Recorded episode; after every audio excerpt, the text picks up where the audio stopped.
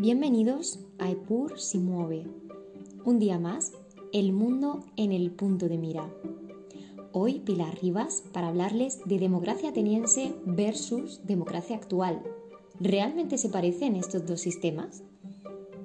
En numerosas ocasiones hemos podido escuchar a gente que compara la democracia griega o la democracia ateniense con la democracia actual, la democracia liberal. Pero realmente mm, no solo hacen eso, sino que también se pasa a enaltecer el sistema de democracia griego, insistiendo en que deberíamos imitar eh, en la actualidad este antiguo sistema.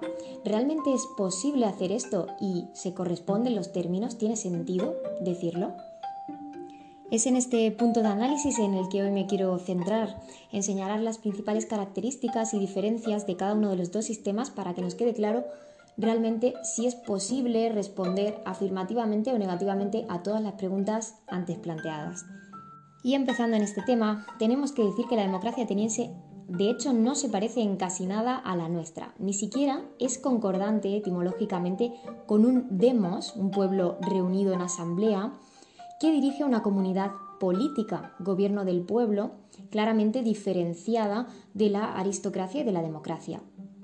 El demos era la comunidad reunida en eclesía, lo que significa asamblea, y en la teoría aristotélica, democratía era la forma degradada de la politeia, es decir, de una ciudad buena.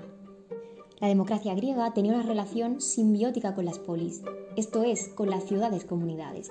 El Estado, como entidad política, realmente es una construcción moderna, no podemos aplicarlo a este momento histórico.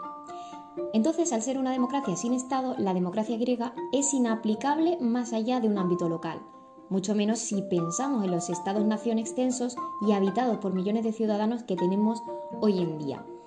Entonces, cuanto más grande es una sociedad, más necesaria es una organización, y cuanto más grande es el cuerpo político, más grande es su representación también. Por tanto, si la gente implicada en las tareas de gobierno empieza a crecer, la efectividad de este sistema también empieza a bajar. En contextos diferentes a las polis es entonces eh, muy complicado, casi imposible establecer una democracia directa, sino que es necesario la representación, la democracia representativa. Así vemos la primera diferencia básica. La ateniense era una democracia directa, que no funcionaba como nuestras democracias representativas actuales, donde nosotros no somos los que gobernamos, sino nuestros representantes, los políticos que se presentan a las elecciones. Para ser más concretos, nuestra democracia equivale, por el contrario, a un sistema de limitación y control del poder, con una clara diferenciación entre los gobernantes y los gobernados, entre el Estado y los ciudadanos, y entre los profesionales de la política y los que se olvidan de ello, salvo en las ocasiones en las que hay que ir a votar. Ya hemos resuelto la pregunta de si podemos aplicar el sistema de democracia ateniense a nuestra sociedad actual. Sin embargo, ahora vamos a ver otra duda que tenemos. ¿Realmente fue el modelo ateniense un modelo viable en su, en su misma época en la que se desarrolló o por el contrario tenía también bastantes problemas y trabas?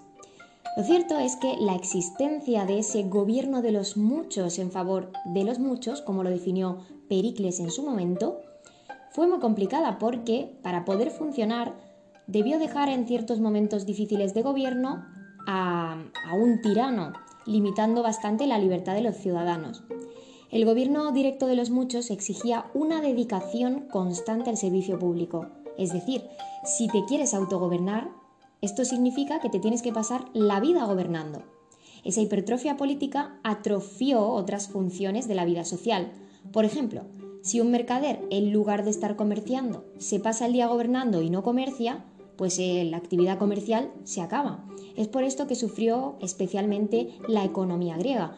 El decrecimiento de la riqueza, porque si se iba acabando el comercio como hemos indicado, llevó a la necesidad de confiscar partes crecientes de la propiedad de quienes se dedicaban a la actividad comercial para que los polites del demos pudieran subsistir. Asimismo, Rousseau reconocía que aquella democracia eh, no tenía ningún sentido sin la existencia de la esclavitud. Los esclavos trabajaban mientras los ciudadanos gobernaban. Por ello, concluía que la libertad política necesitaba de la servidumbre y que no podía vivir la una sin la otra. Ahora que ya hemos analizado algunas de las limitaciones de la democracia ateniense, también vamos a pasar a analizar un último punto que es esencial, y es cómo se concebía la libertad en el sistema griego y cómo se concibe hoy en las democracias liberales.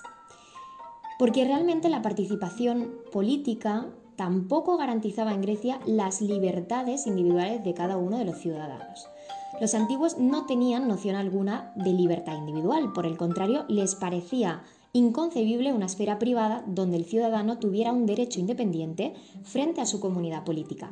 Es más, se consideraba absurdo e inmoral de un hombre libre pensar en una libertad propia y distinta de la libertad política de su pueblo. No había separación, por tanto, entre lo público y lo privado. El hombre no existía en Grecia más que inmerso en una totalidad social, pero no como persona individual, como un ser moral depositario de derechos propios frente a su comunidad. El hombre libre era, por definición en la antigüedad, el polites y la antítesis, el esclavo. ¿Qué era entonces la libertad en este mundo? Una libertad puramente política, participar en la asamblea, discutir y aprobar normas y elegir o ser elegido magistrado, juzgando también la conducta de este o de otros ciudadanos. Por tanto, el polites vivía para su comunidad y no al revés. Y si nos fijamos, curiosamente, este es el fundamento de lo que hoy son los estados no democráticos. Eh, sería la base de una ideología fascista o anticonstitucionalista. Aquella democracia, por tanto, sometía al individuo a la comunidad frente a la de hoy, a la nuestra, que no limita a la persona a su condición de ciudadano, sino que también trata de proteger su libertad como ser individual. Llegados a este punto, lo que podemos asegurar es que realmente los sistemas políticos que hemos analizado no se parecen, son profundamente diferentes y tienen unas características que se adaptan al contexto en el que se desarrollaron. Y es por eso que es un gran error intentar comparar o replicar modelos pasados en eh, situaciones sociales muy diferentes y en épocas totalmente divergentes. Por supuesto, tanto la democracia griega como la democracia actual, como sistemas tomados de forma independiente, tienen sus pros y sus contras. Pero yo quiero volver a matizar una vez más que es muy importante no llegar a confundir sistemas de una manera descontextualizada. Así que por eso tenemos que tener claras esas diferencias que hemos remarcado hoy aquí en este capítulo de Pur si mueve. Muchas gracias y les esperamos la siguiente semana con muchos más temas interesantes para tratar. Un saludo.